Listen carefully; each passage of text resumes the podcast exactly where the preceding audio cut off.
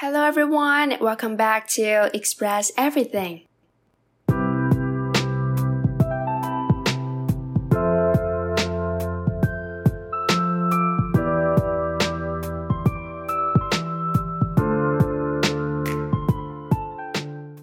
Before I start the discussion today, I would like to give a huge thank you to each of you for clicking in this podcast. If you're new here, welcome. My name is Angel. I'm a 20 student who loves to create inspirational content and share my thoughts on this platform. So if you haven't subscribed, please do. And if you have any suggestion for me, please check out my link down in my bio. I'll very appreciate that. Okay, now let's get started.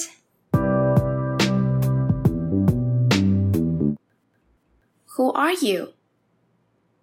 What do you like? What's the meaning of life? These are the questions that bother people from time to time. Living in the 21st century, we tend to be flooded by various trifles every day and do things without a proper reason. Especially after the lockdown, every day feels like the same.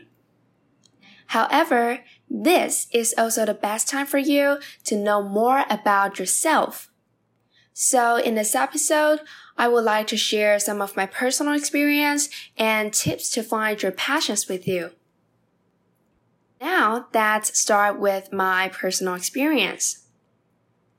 Over the past three years, I have often found myself in an unsatisfied state of mind, not because I didn't do well enough on my academic work, but because I couldn't persuade myself into doing things that I was supposed to get done.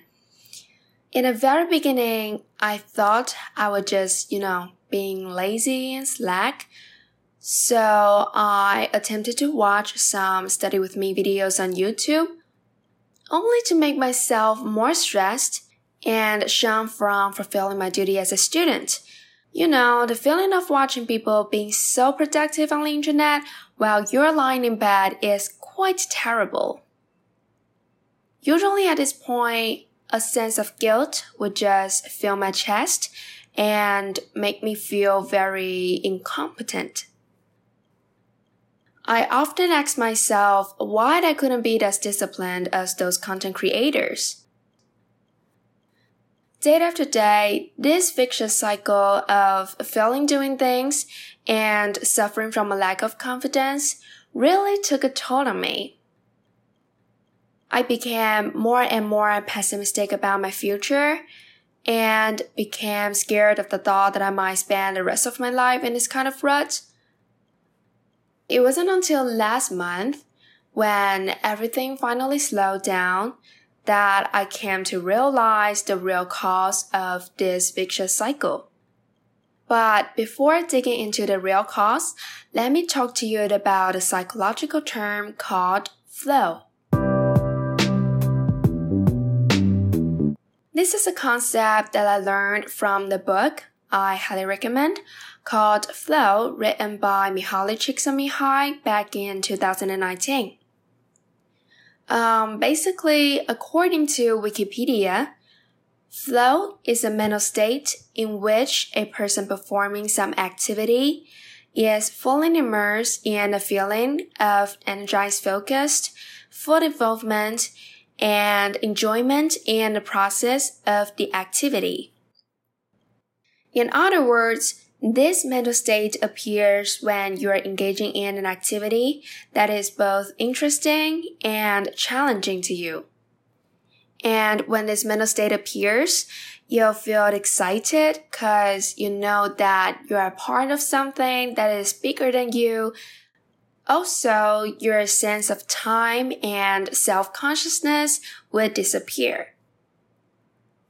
I myself did experience flow several times a week especially when I'm practicing singing and playing guitar. Despite the fact that I am still not proficient at both, I really like the feeling of practicing. I always tell my friends that the only thing that could lock me inside a bathroom for six hours straight is practicing singing. You know, your voice sounds way better when you are in a bathroom. So yeah, it's because I really couldn't sense the clock ticking when I was engaging in this kind of activities, you know, practicing, singing, this kind of stuff. I was so immersed that nothing could easily distract me. The reason why I'm introducing this concept to you guys is that the real cause of me falling into this vicious cycle of failing doing things and losing confidence was my lack of passion. I know it is nearly impossible for everyone to do things they genuinely like every day because we have so many identities and obligations to fulfill as a person. So that's why as we grow up, we tend to forget what we truly like and eventually who we truly are. So if you want to experience this kind of flow, finding your passion should never be something out of your priority queue. And now I would like to share how you can discover your passions. The number one tip is try.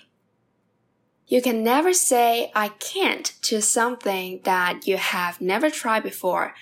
It's not just about stepping out of your comfort zone. It is also about giving yourself opportunities to reach the core of your soul. Trying different things can be very scary. For instance, you might get hurt from um, attempting bungee jumping. You might be embarrassed by your family members if you try to sing in front of them.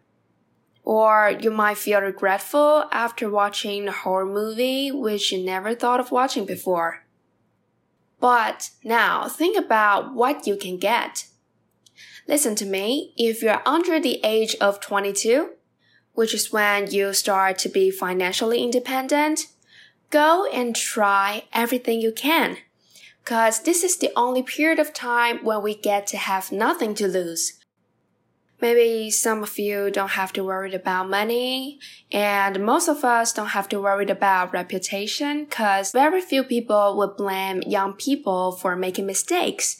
So once you try, you will be able to know more about the outside world and the inside world. You'll gain experience, which is very important when it comes to dealing with so many things in a day. And more importantly, you will know more about yourself.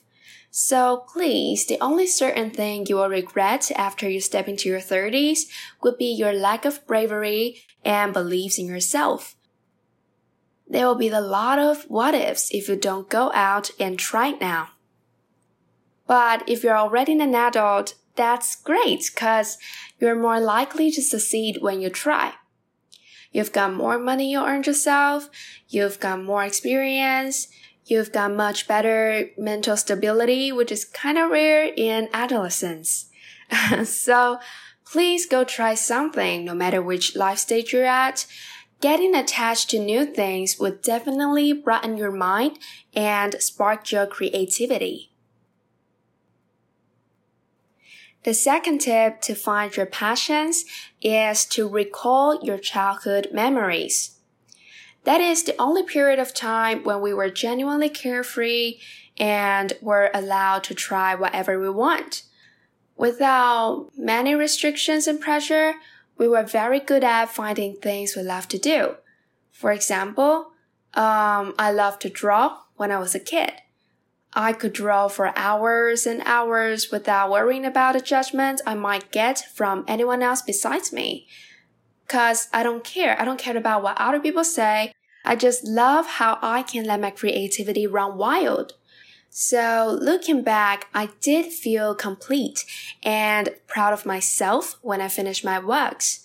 And the fact that I could draw for hours without feeling tired might be the sign of me experiencing flow from a very early stage. So yeah, that's how I found drawing to be one of my passions. Now, why not try to use these methods to find your passions and enjoy the flow?